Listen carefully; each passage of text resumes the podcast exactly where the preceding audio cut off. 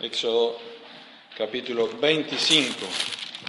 Éxodo 25. Finalmente el capítulo donde Dios va a dar una sorpresa a su pueblo. Esto que vamos a ver ahora, Moisés tampoco lo sabía.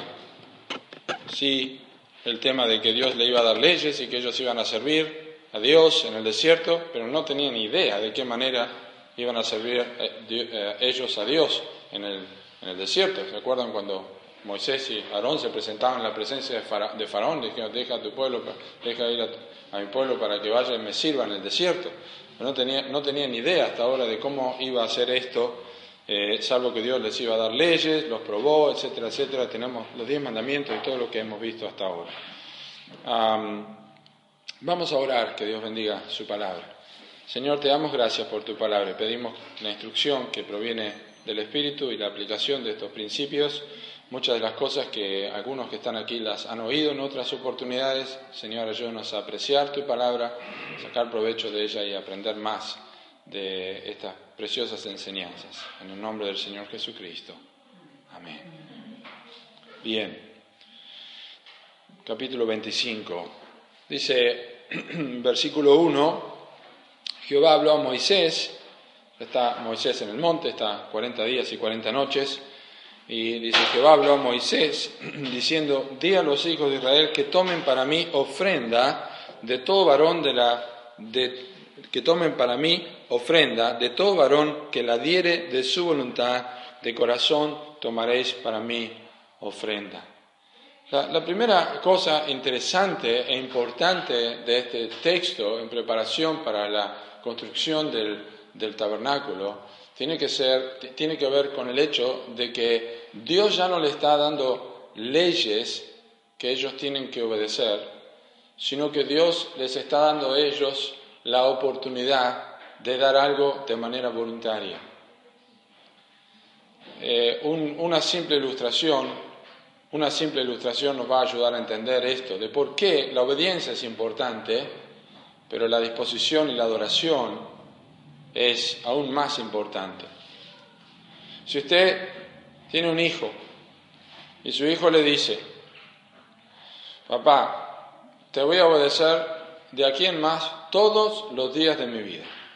Voy a hacer absolutamente todo lo que me digas. Cuando me digas que sí, voy a hacer sí. Cuando me digas que no haga esto, no voy a hacer nada. Cuando me digas que vaya a un lugar, lo voy a hacer. Cuando me digas que no puedo ir, no lo voy a hacer. No voy a discutir nada. Te voy a obedecer absolutamente a rajatabla en todo lo que me digan papá y mamá, lo voy a hacerlo siempre. Pero no los voy a amar.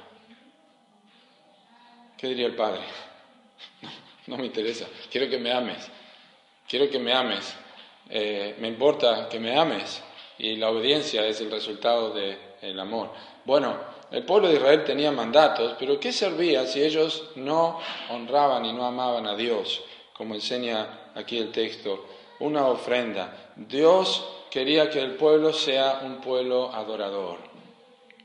Si los mandamientos y las enseñanzas de las Escrituras no nos hacen adoradores, no nos hacen adoradores a nosotros, entonces nosotros estamos perdiendo eh, el verdadero sentido del mensaje y el propósito de Dios para nosotros, que es que tengamos comunión con Él.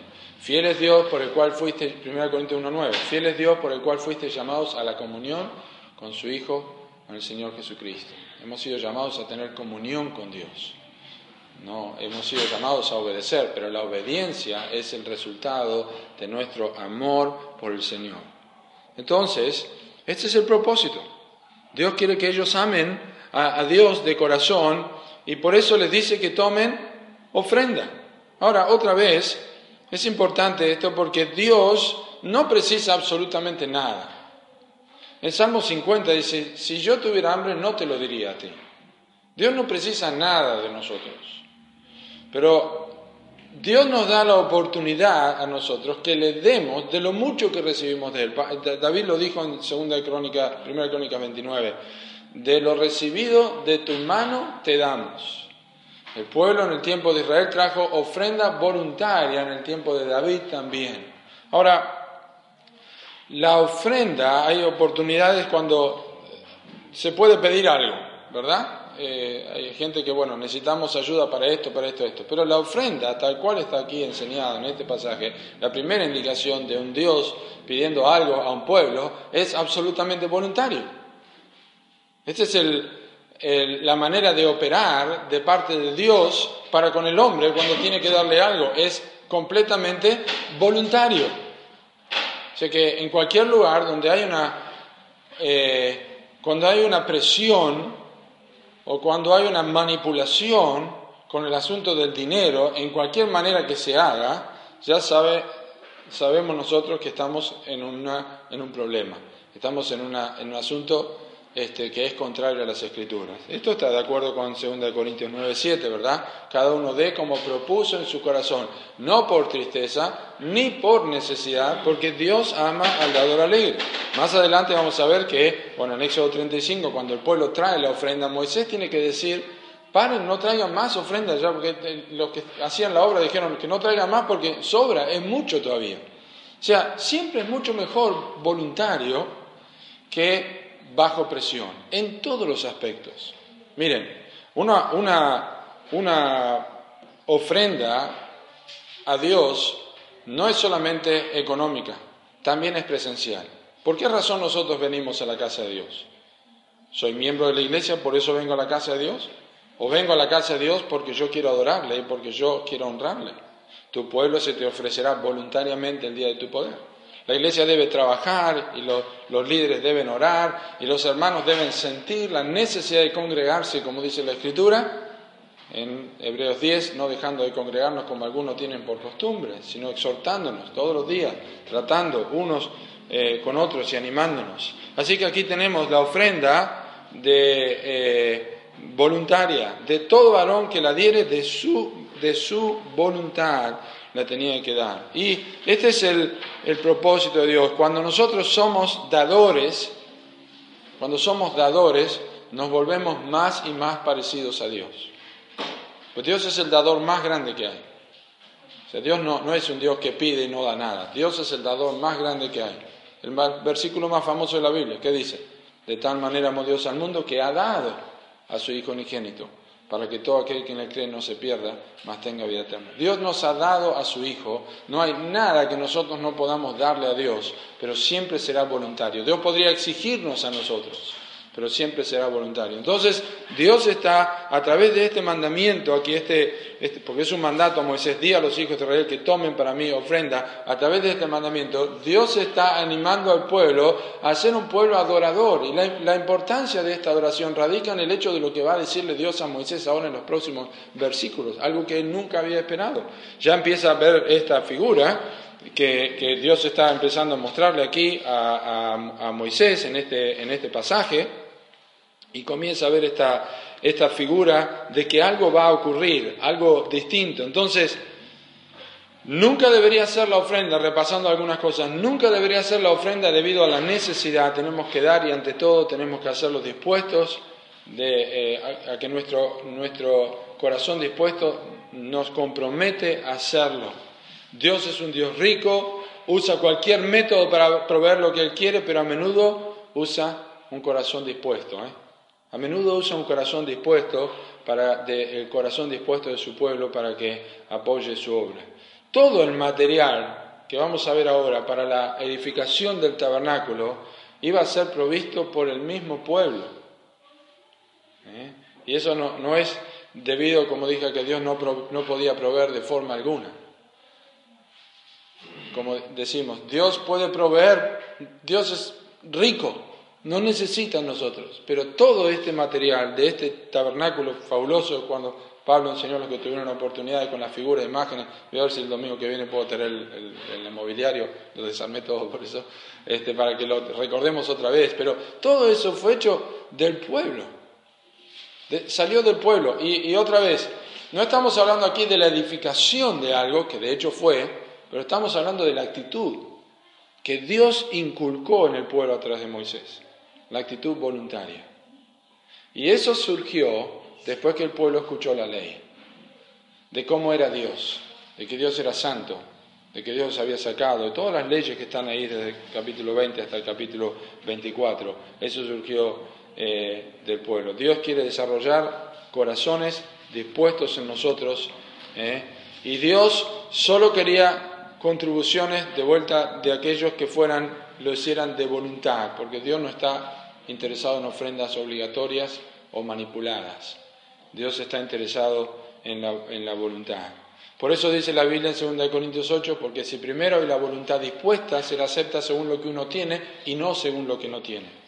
Y el pasaje sobre la, el clásico sobre la ofrenda en 2 Corintios 8 y 9 enseña que los macedonios, que en su profunda pobreza abundaron en riquezas de su generosidad, y dice, no como lo esperábamos, sino que se dieron primeramente al Señor y luego a nosotros. Ese es un principio importante.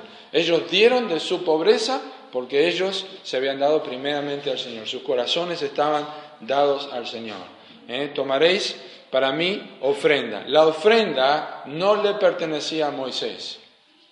La ofrenda le pertenecía a Dios, no le pertenecía a Moisés, no le pertenecía a los ancianos, no le, pertenecía, no le pertenecía a los ancianos, no le pertenecía al pueblo, la ofrenda le pertenecía a Dios. Tomaréis para mí ofrenda. Y estaba retenida por Moisés, o tenida por Moisés, pero en relación con Dios. O sea que Moisés se convirtió no solamente en un mediador, sino un administrador.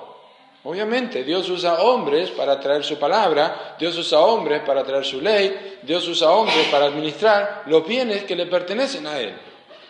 Y así usó a Moisés eh, también. Dice el versículo, entonces el versículo 3, esta es la ofrenda que tomaréis de ellos, oro, plata, cobre, azul, púrpura, carmesí, lino fino, pelo de cabras, pieles de carneros tenidas de rojo, pieles de tejones, madera de acacia, aceite para alumbrado, aceite para eh, especias para el aceite de la unción y para el incienso aromático, piedras de ónice y piedras de engaste y para el efod y para el pectoral.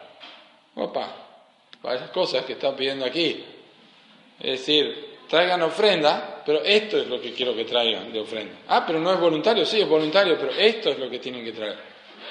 Hay gente que ofrenda cosas que no tienen sentido, pero algo que tenga sentido, que sea útil para lo que Dios quiere usar, ¿verdad? Y en este caso eran, eran todas estas. Cada uno de estos materiales fueron usados en la construcción y la estructura que Dios mandó a Moisés a construir. ¿De dónde sacó el pueblo todo esto? De Egipto. ¿Saben? Ellos en el desierto, ellos despojaron a los egipcios, ¿se acuerdan? Israel despojó a los egipcios. Pero Dios no quería que ellos tomaran nada de otro lugar. Dios no quería que, ellos tomaran nada de los jebuseos, de los eteos, de los eh, amorreos, de los jebuseos, no quería que tomaran nada de esto. No tomaran nada de un pueblo impío. Ellos despojaron, los, los egipcios dieron a los eh, israelitas cuando salían, los apremiaban a salir, le dieron todo esto. Dice la Biblia que Dios dio gracia a los israelitas delante de los egipcios. Dice que en proporción al tabernáculo terminado, el valor de los materiales al día de hoy sumaban un total de más o menos 13 millones de dólares. Bastante, ¿no? Bastante por todo el, eh, lo que se había eh, recolectado. Más o menos unos 8.600 kilos de material, 8 toneladas. Azul, dice que era un tinte eh, extraído de crustáceos eh, que tenían distintos tonos. La púrpura provenía de un, de un caracol, era un color púrpura carmesí. El tinte para este color provenía de los huevos o cuerpos secos y hechos de polvo de un gusano en particular, Coccus ilices, ilices se llama, el cual se adhiere a sí mismo en la planta donde, donde vive, como un parásito. Y lino fino, eh, se, traduce una, se traduce una palabra egipcia, los egipcios sabían y sin duda enseñaron a los judíos cómo hacer lino fino. Es decir, ya era una cuestión de, años. ¿eh? Egipto fue un país que se, destacó en la producción de lino y por eso los israelitas sabían, sabían esto. Especialmente el lino torcino, donde, donde cada hilo era torcido en muchas hebras, como nosotros conocemos la, la lana o los hilos.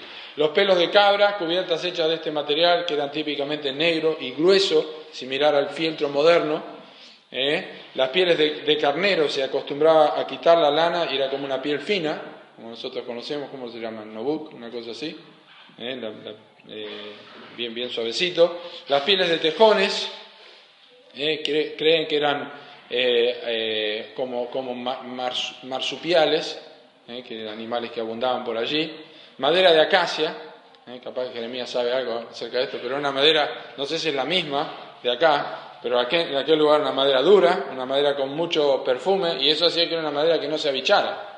Entonces, y, especialmente abundaba en el desierto, y daba sombra también, eso es la explicación. Nosotros cuando leemos desierto no pensemos en el desierto de Sahara, porque no era así el desierto donde andaba Israel. Eh, era un desierto donde había arbustos, donde había árboles, pero era eh, eh, climatológicamente conocido como relieve como un desierto. La, la, acacia abundaba en Egipto también y también abundaba en el desierto de Arabia, lugar donde Moisés estaba cuando construyó el tabernáculo. Por eso se supone que él construyó el tabernáculo de esta madera, o que Dios le proveyó, le, indicó a, Moisés que lo construyera de esta manera. De manera que Dios está pidiendo una ofrenda voluntaria, pero no está pidiendo algo que no, podemos, no podían hacer. Aunque hubo gran cantidad, era algo que ellos tenían acceso, incluso la madera. Entonces, no es que no tenemos, tenemos. Dios quiere que demos de lo que tenemos, de lo que tenemos a mano. Y eso es lo que ellos hicieron. Bien, pero he aquí la sorpresa, versículo 8. Y harán un santuario para mí y habitaré en medio de ellos. Esta es la primera expresión en la Biblia de lo que nosotros hoy día bendecidamente conocemos como Mateo 28, 20.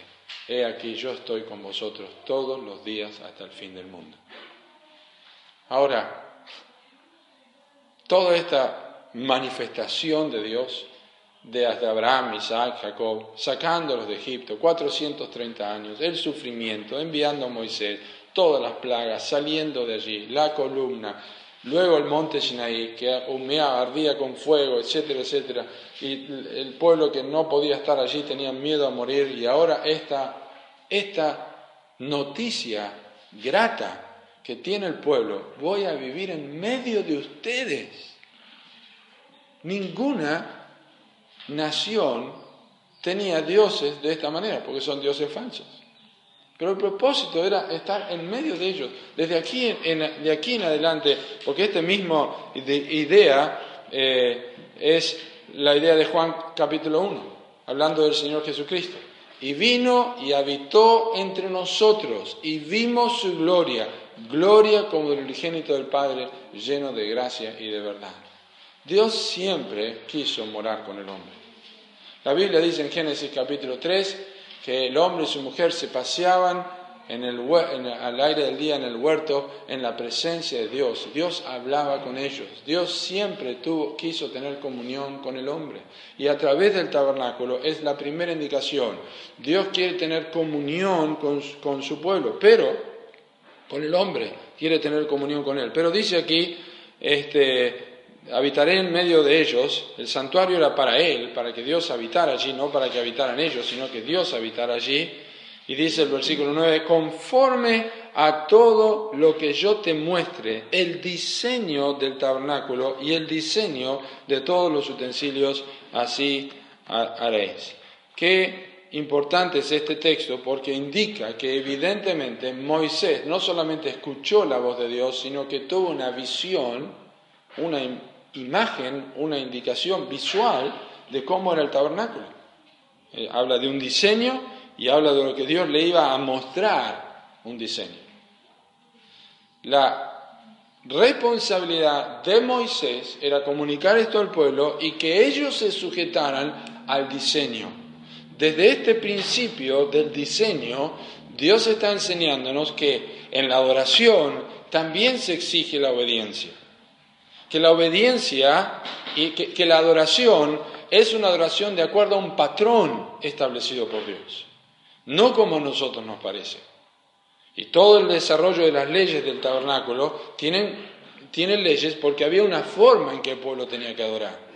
Había un patrón establecido, no solamente porque Dios es un Dios de orden, sino porque esto, como vamos a ver, es un diseño que representa algo.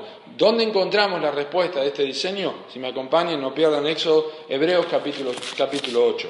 ¿eh? Por eso dije que leyendo el libro de, de Éxodo nosotros vamos a aprender más del libro de Hebreos, si queremos sacar mayor provecho del libro de Hebreos, tenemos que conocer el libro de Éxodo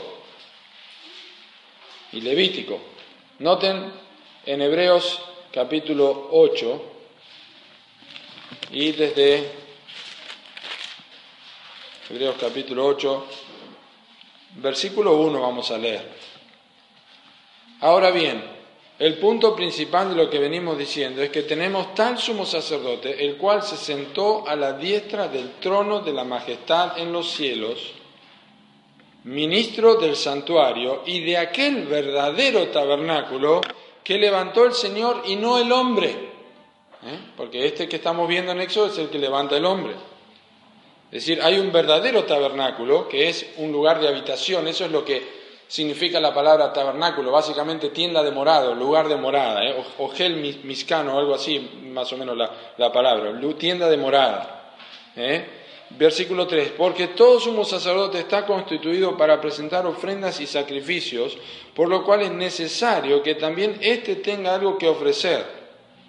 Así que si estuviese sobre la tierra, ni siquiera sería sacerdote, habiendo aún sacerdotes que presentan las ofrendas según la ley los cuales sirven a lo que es figura y sombra de las cosas celestiales, como se le advirtió a Moisés cuando iba a erigir el tabernáculo, diciéndole, mira, haz todas las cosas conforme al modelo que se te ha mostrado en el monte. Ese versículo 5 es clave, lo pueden anotar al lado de Éxodo 25, los cuales sirven de testigo, sirven a los que es figura y sombra de las cosas celestiales como se le advirtió a Moisés cuando iba a erigir el tabernáculo diciéndole, mira, haz conforme, haz todas las cosas conforme al modelo que se te fue mostrado en el monte.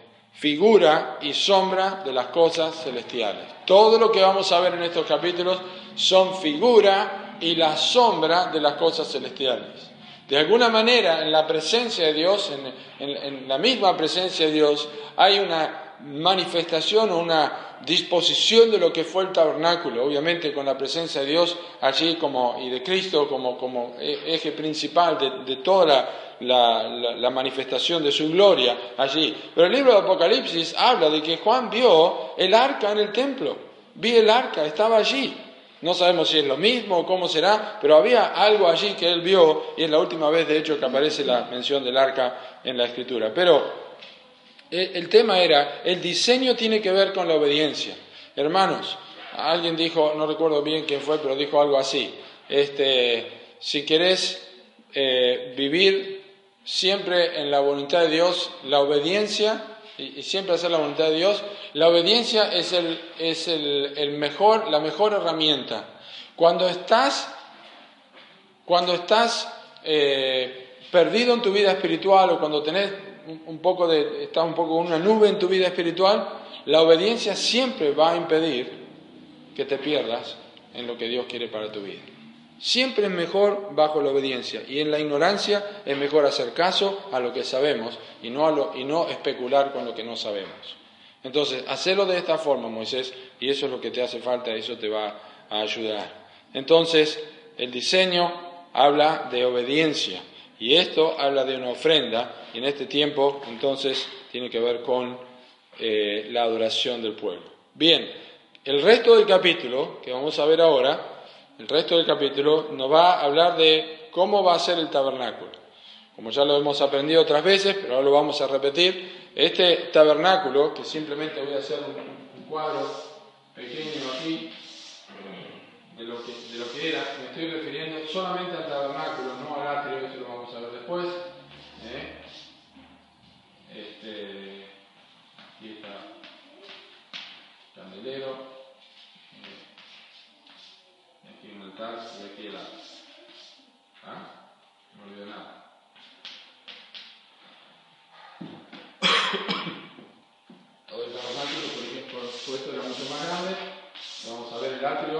Aquí había una fuente y aquí había un altar y aquí estaba la puerta. El domingo que viene lo vamos a tener acá con, la, con el este, la maqueta. Cuando el pueblo entraba, cuando el pueblo veía el tabernáculo, lo veía de afuera hacia adentro. La construcción del, la construcción del tabernáculo de afuera hacia adentro, pero la explicación del tabernáculo, de cómo tenía que ser construido, empieza de adentro hacia afuera. Ese es un hecho que no se puede obviar. ¿Eh? Dios comenzó con el arca, que el arca representaba la presencia de Dios. El arca representaba la presencia de Dios y la descripción del arca del testimonio está allí en versículo 10. Dice, harán también un arca de madera de acacia cuya longitud será de dos codos y medio, su anchura de codo y medio, estamos calculando 45 centímetros más o menos del codo, así que ustedes pueden sacar la cuenta, eh, y su altura de codo y medio, y la cubrirás de oro puro por dentro y por fuera, y harás sobre ella una cornisa de oro alrededor. Eh, simplemente vamos a, mencionarlo. La presencia de Dios y el arca obviamente hablan de Dios, de su presencia, y la mejor representación del arca en la Biblia es el mismo Señor Jesucristo. ¿eh? Él, es, él, es, la presencia de Dios. Vimos su gloria, ya vimos, leímos Juan capítulo 1. ¿eh? a Dios nadie le vio jamás, el unigénito Hijo que está en el seno del Padre, Él le ha dado a conocer. Por eso la construcción del arca era en madera, que habla de la humanidad de Cristo, y el oro que representa la divinidad de Cristo, porque Cristo era 100% hombre y era 100% Dios. ¿eh? Pero dice que le harían al arca una cornisa de oro alrededor. Y el propósito de esta cornisa que harían es para que protegiera el propiciatorio, que ahora vamos a ver que era una, era una, tapa que tenía el, el arca. En la escritura, las arcas mencionadas en la escritura están mencionadas para proteger algo. La primera arca mencionada en la Biblia es el arca de Noé. Era una caja de protección. El arca de Noé protegió a Noé y a toda su familia del diluvio. La próxima arca mencionada o arquilla mencionada en la escritura es la de Moisés. Esta no es el arca de Moisés, pero también la dice Moisés. Es la de Moisés. Protegió a Moisés, lo protegió del daño. Y el arca del pacto o de la alianza protege la ley de Dios y la santidad de Dios de la pecaminosidad del hombre. Siempre hay un propósito para un arca. Dice el versículo 15, fundirás para ella cuatro anillos de oro que pondrás en sus cuatro esquinas, dos anillos a un lado de ella y dos anillos del otro lado. ¿Por qué? Pasarán las varas por allí, versículo 13, harán unas varas de madera de acacia, las cuales cubrirás de oro, y meterán las varas por los anillos a los lados del arca para llevar el arca con ellas. ¿ya? De hecho, estaba hablando Dios a Moisés, yo sabía que estaban en el desierto, tenían que armarlo, tenían que desarmarlo, tenían que llevarlo, pero esto habla del peregrinaje del pueblo. El pueblo no iba a estar en un solo lugar, pero tampoco podían tocar el arca. Sabemos por la historia de Israel que esto hizo Israel en dos ocasiones. ¿eh? Tocando, eh, en, una vez lo hizo eh, un siervo de David, un levita, Usa, y otra vez lo hizo el pueblo de Betsemes, eh, allí en el libro de Samuel, ellos abrieron el arca y miraron y murieron muchísimas personas, no recuerdo el número ahora. Pero el, pueblo no podía tener acceso, no podía ver el arca ni podía tocar el arca, tenía que estar siempre cubierta y las varas eran para que ellos la pudieran, llevar. ¿Cuándo fueron quitadas las varas del arca? Cuando Salomón construyó el templo, porque el templo representaba, aunque era un templo solamente, no era también una figura, este, el templo representaba que el pueblo ya había llegado a su destino. ¿Eh? Y en ese entonces ya no eran más peregrinos, estaban en su tierra. ¿Qué es lo que va a pasar con nosotros? Y es de hecho lo que ha pasado con nosotros cuando encontramos a Cristo. También nosotros estamos descansados en su presencia. Eh, dice el versículo 14 y versículo 15, las varas quedarán en los anillos del arca, no se quitarán de ella. Y pondrás en el arca el testimonio que yo te daré. ¿Cuál es el testimonio que Dios iba a dar? Eran los diez mandamientos. En realidad, las tablas que puso Moisés adentro no fueron las que Dios le dio originalmente, porque esas tablas, como vamos a ver, fueron quebradas al pie del monte. El pacto fue eh, roto, quebrantado por el pueblo. Pero después Moisés hizo, se alisó otras tablas y allí escribió todo lo que Dios le mandó. Y esas tablas, los diez mandamientos, tenían las tablas de la ley, tenía una, jarra con maná y tenía una vara de almendro. Las tres cosas representaban algo, pero principalmente la Biblia menciona la ley, menciona este, estos mandamientos que Dios le dio, el testimonio, porque es una representación de Cristo también. Dijo en Salmo 40, eh, tu ley está en medio de mi corazón. Lo más profundo y lo más importante en el arca eran estos diez mandamientos y habla del Señor Jesucristo. Dice el versículo 17, eh, y harás un propiciatorio de oro fino, cuya longitud será de dos codos y su anchura de codo y medio. Harás también dos querubines de oro labrados a martillo, los harás en los dos extremos del propiciatorio. Harás pues un querubín en un extremo y un querubín en el otro extremo de una pieza. Con el propiciatorio harás los querubines en sus dos extremos. Y los querubines se extenderán por encima las alas, cubriendo con sus alas el propiciatorio, sus rostros el uno enfrente del otro, mirando al propiciatorio los rostros de los querubines. Y pondrás el propiciatorio encima del arca, y en el arca pondrás el testimonio que yo te daré. Hay una eh, relación muy importante entre el propiciatorio, que era una tapa, y se llamaba propiciatorio, pero era una tapa. ¿Eh? Propiciar significa satisfacer. En realidad viene de una palabra que significa tener alegría, y la asterion en griego, tener alegría. Esa tapa, propiciación, era la satisfacción, porque en ese lugar era lo que dividía de la vista del hombre las tablas de la ley. Es una representación de Cristo quien es la propiciación por nuestros pecados. Pero en esa, en esos, en esa tapa de oro estaban los querubines, que Dios mandó hacerlo. Dios había dicho que no tenían que hacer imagen de ninguna semejanza de lo que había nada arriba en los cielos en cuanto a Dios, pero el pueblo no adoraba a los querubines para nada, pero era una representación de la misma presencia de Dios. En la, presencia de Dios hay querubines, serafines y ángeles honrándole a Él, pero estaban mirando hacia el propiciatorio. En ese lugar se echaría la sangre del sacrificio. Y la sangre del sacrificio estaba entre el hombre y la ley para separar y para satisfacer. Es lo que Dios quería. Y tuvo mucho cuidado. Fíjense que la descripción del propiciatorio es casi más larga que la descripción del arca. Eso es lo que enseña Romanos capítulo 3. Si me acompañan un momento solamente para que no perdamos la oportunidad en este contexto de leerlo, miremos un momentito nomás. Y, esto nos eh, ayuda a esclarecer estas dudas. Si no sabía bien lo que significaba propiciar o propiciación, significa satisfacción. Es la satisfacción por nuestros pecados, es mucho más complejo que decir simplemente eso, pero básicamente significa satisfacción. ¿Por qué? Porque como vimos la semana pasada, si Dios no quedaba satisfecho por el pecado del hombre, nosotros no teníamos perdón. En, en Romanos dije, ¿no? Capítulo 3, fíjense versículo 21. Pero ahora aparte de la ley se ha manifestado la justicia de Dios, testificada por la ley y por los profetas. La justicia de Dios por medio de la fe en Jesucristo para todos los que creen en Él, porque no hay diferencia. Por cuanto todos pecaron y están destituidos de la gloria de Dios, siendo justificados gratuitamente por su gracia, mediante la redención que es en Cristo Jesús, a quien Dios puso como propiciación, ¿eh? una satisfacción y un intermediario propiciación por medio de la fe en su sangre para manifestar su justicia a causa de haber pasado por alto en su paciencia los pecados pasados, con la mira de manifestar en este tiempo su justicia, a fin de que el hombre, él sea justo y el que justifica al que es de la fe de Jesús. En pocas palabras, eh, la figura está diciendo, nadie puede mirar la ley de Dios aparte de un intermediario. Nadie puede mirar la ley de Dios aparte de un intermediario. Yo miro a Cristo, Cristo mira la ley. Y como Cristo mira la ley y la cumple perfectamente, yo miro a Cristo, mi confianza está en Él, sus méritos son mis méritos.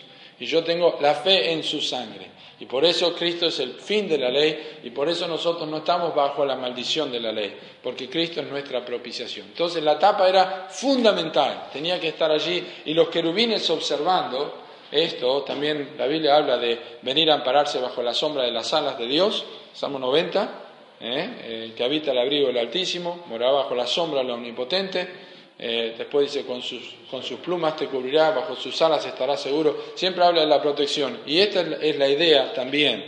Pero los querubines están mirando esto. Ellos no están mirando para otro lado, ellos están mirando esto. La Biblia dice en 1 de Pedro que los ángeles anhelan mirar estas cosas. Los ángeles anhelan mirar estas cosas. 1 de Pedro capítulo 1, cosas en las cuales anhelan mirar los ángeles. Ellos no entienden, pero dicen, gloria a Dios en las alturas y en la tierra paz buena voluntad para con los hombres. Por eso el Salmo 24 también dice, ¿quién es este Rey de Gloria? Jehová de los ejércitos, el fuerte y valiente, eres el Rey de la Gloria. Cuando Él resucita, es recibido en la presencia de Dios con toda la gloria, porque ellos están sorprendidos de lo que su creador ha hecho siempre están observando esta obra y allí está representada en, el arca, este, en este propiciatorio. Este, y especialmente es importante el versículo 22, dice, y de allí me declararé a ti y hablaré contigo de sobre el propiciatorio, de entre los dos querubines que están sobre el arca del testimonio, todo lo que yo te mandare para los hijos de Israel. Entonces, es importante esto. Eh, era como si Dios, al mirar hacia, hacia, abajo desde su lugar de habitación entre los querubines, viera, viera la ley en el arca y supiera que nosotros somos culpables de haber roto su ley, pero la sangre expiatoria del sacrificio era rociada en el propiciatorio para que Dios viera la sangre cubriendo lo que sería el quebranto de su ley y así el perdón sería ofrecido. Y Dios dice claramente, de allí me declararé a ti. Quiere decir que ninguno de nosotros tenemos la posibilidad de tener ningún tipo de relación con Dios, aparte de la sangre de Cristo. Hay un solo Dios y un solo mediador entre Dios y los hombres, Jesucristo En ningún momento pensemos que Dios puede hablar con nosotros aparte de los méritos de Cristo. Cuando nos ve a nosotros, nos ve como a Cristo. Cuando nos responde, nos responde por amor a Cristo. Cuando oramos, oramos en el nombre de Cristo. Aparte de Cristo no tenemos ningún tipo de posibilidad de nada. Por eso está representado aquí. Desde allí yo me declararé a ti, desde el propiciatorio. Es una figura. Y por eso tenemos que estar confiados, porque este sacrificio de Cristo, ellos tenían que ofrecer todos los años, el sacerdote, ya vamos a verlo esto, pero entraba al lugar eh, santísimo una vez por año. Y ofrecía un sacrificio por, sí mismo y por todo el pueblo. ¿eh? Esto habla de, la cruz también. Pero por eso nosotros nos amparamos en la obra de Cristo, porque tenemos esta seguridad. ¿eh? Si confesamos nuestros pecados, Él es fiel y justo para perdonar nuestros pecados y limpiarnos de toda maldad. La sangre de Jesucristo, su Hijo, nos limpia de todo pecado. Nos escucha Dios, oramos a Él, tenemos comunión con Él, todo por medio del Señor Jesucristo. Y sin Él no tenemos nada, porque de Él y por Él y para Él son todas las cosas, dice la Escritura. Nunca pensemos otra cosa. Ni cantamos, ni somos bendecidos, ni ofrendamos, ni somos, ni, ni Dios impulsa nuestras vidas a hacer algo para Él, aparte de Cristo, haciendo Él en vosotros lo que es agradable delante de Él por medio de Jesucristo. Así que allí está el arca, la presencia de Dios, lo más importante, Dios empieza desde adentro hacia afuera, porque eso es lo, que más importa en la vida del cristiano. Con los jóvenes estamos, hemos estado aprendiendo sobre el sermón del monte, también como los fariseos siempre hicieron énfasis en lo de afuera y Cristo hacía énfasis en lo de adentro, y por eso él dijo, si vuestra justicia no fuere superior a la de los escribas y fariseos, no entraréis en el reino de los cielos.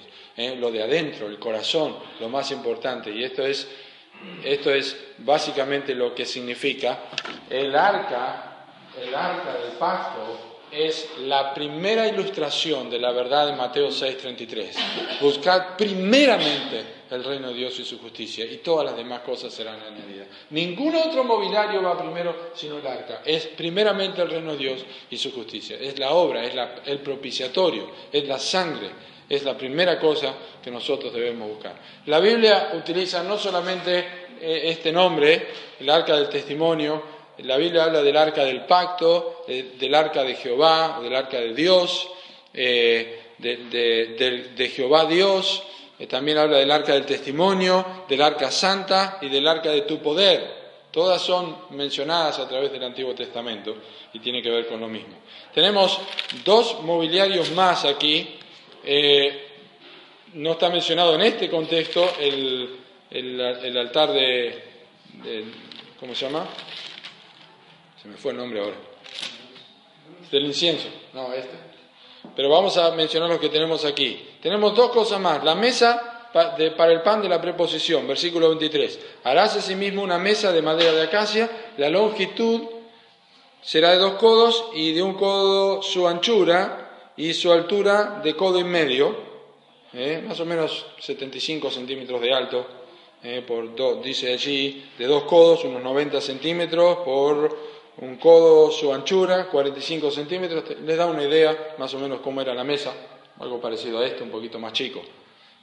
Y la cubrirás de oro puro y le harás una cornisa de oro alrededor, el mismo patrón que este, el arca, eh, igual va a ser con, con el altar del incienso, es madera cubierta de oro, representa la humanidad y la divinidad de Cristo.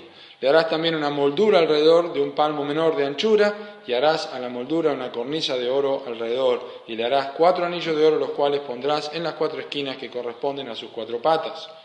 Los anillos estarán debajo de la moldura para lugares de las varas para llevar la mesa. Harás las varas de madera de acacia y las cubrirás de oro, y con ellas será llevada la mesa. Harás también sus platos, sus cucharas, sus cubiertas, sus tazones, con que se libará de todo oro, de oro fino los harás, y pondrás sobre la mesa el pan de la preposición delante de mí continuamente. No hay duda alguna que así como el maná representó a Cristo, porque Él es el pan, también la, mesa de los panes de la preposición representan también eh, al Señor Jesucristo como el pan. Pero eran doce panes que se cambiaban una vez por semana y obviamente representaban a las doce tribus de Israel. Y Dios había dicho que se hiciera una cornisa, porque la mesita también se llevaba o se movía, pero allí estaban los panes. Y la cornisa para que no se cayeran los panes. La Biblia dice en el libro de Judas que Él es poderoso para guardarnos sin caída y guardarnos sin mancha delante de su gloria con gran alegría. ¿Eh? Importante esta, mesa. Siempre la mesa de, eh, del pan, de los panes de la preposición que los sacerdotes y levitas participaban, tiene que ver con el compañerismo que Dios quiere tener.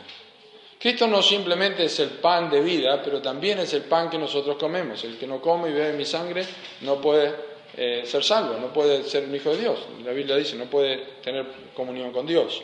Y este, este pan simboliza el compañerismo, era recordar, así el pueblo era recordado de la posibilidad de tener una comunión constante con Dios.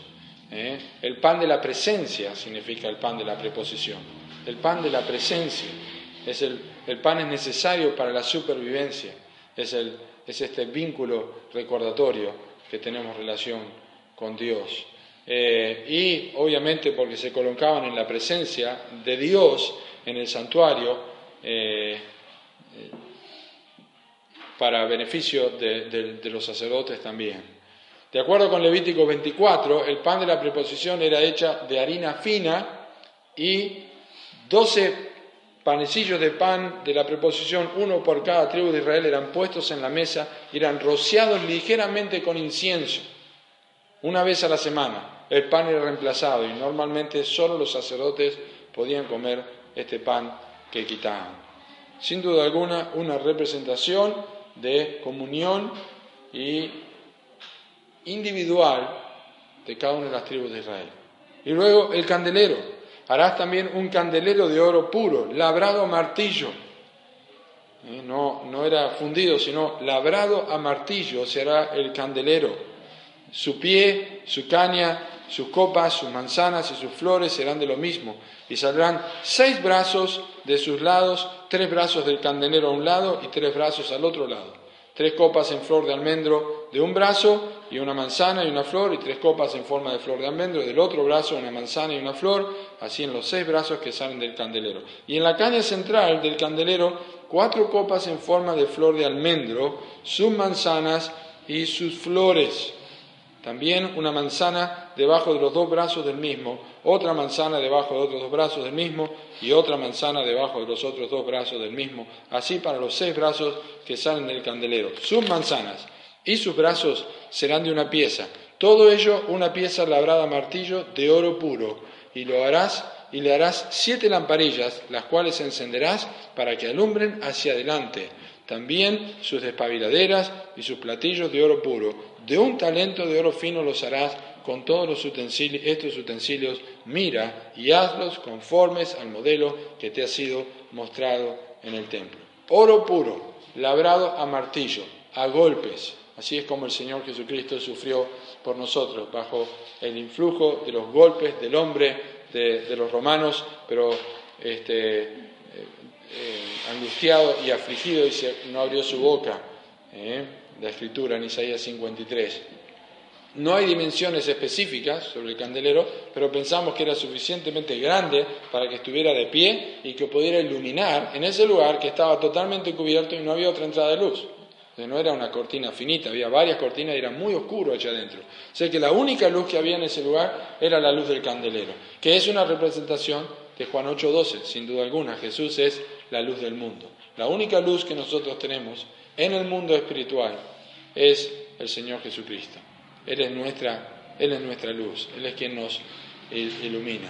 la repetición del adorno de la flor de almendro era importante debido a que el primer árbol, el primer árbol en florecer en la primavera era el flor, la flor de almendra. Acá no sé si es lo mismo, pero ahí evidentemente sí. Y esto les recordaba a todos que tenían una nueva vida en Dios y eh, la nueva naturaleza de Dios en sus vidas estaba presente continuamente. Bien, las lámparas del candelero, simplemente para mencionar, representaban, el tabernáculo representaba eh, el trono de Dios. Eh, la Biblia dice en Apocalipsis 4 5, delante del trono arden siete lámparas de fuego, las cuales son los siete espíritus de Dios. Y estas siete lamparillas representan también la presencia del Espíritu Santo, la persona del Espíritu Santo. ¿eh? Ya eh, alumbraba dentro de este lugar tan oscuro, la única fuente de luz. ¿Y qué dice Salmo 27.1? Jehová es, no dice Jehová es una luz, y mi salvación. Jehová es mi luz y mi salvación. De lo mismo que decimos, Jehová es mi pastor, nada me faltará. El candelabro era la luz y no podían entrar con otra cosa para ser iluminados, sino con solamente eh, esta, este candelabro. Bien, vez tras vez Dios le dice, conforme al modelo que se te ha mostrado en el monte, y al finalizar el libro de Hebreos, de Éxodo también va a decir lo mismo, la importancia de la obediencia. Es lo primero que vimos, vamos a ver eh, capítulo 26 y probablemente el 27 la próxima semana para ver todo lo que es el, tabernáculo y toda la construcción y ver algunos detalles y quizá con la maqueta recordar algunas cosas que ya hemos aprendido, como dije antes, con Pablo. Pero que el Señor nos, nos ayude. Tenemos comunión con Él. Tenemos comunión porque Él es nuestra luz. Tenemos comunión porque Él murió por nosotros, el arca. Tenemos comunión porque Él es nuestro pan. Y tenemos comunión porque Él es la luz. Y por eso andamos en luz. Y podemos disfrutar a nuestro Salvador porque Él nos entiende porque es 100% hombre y nos salva porque es 100% Dios. Oramos.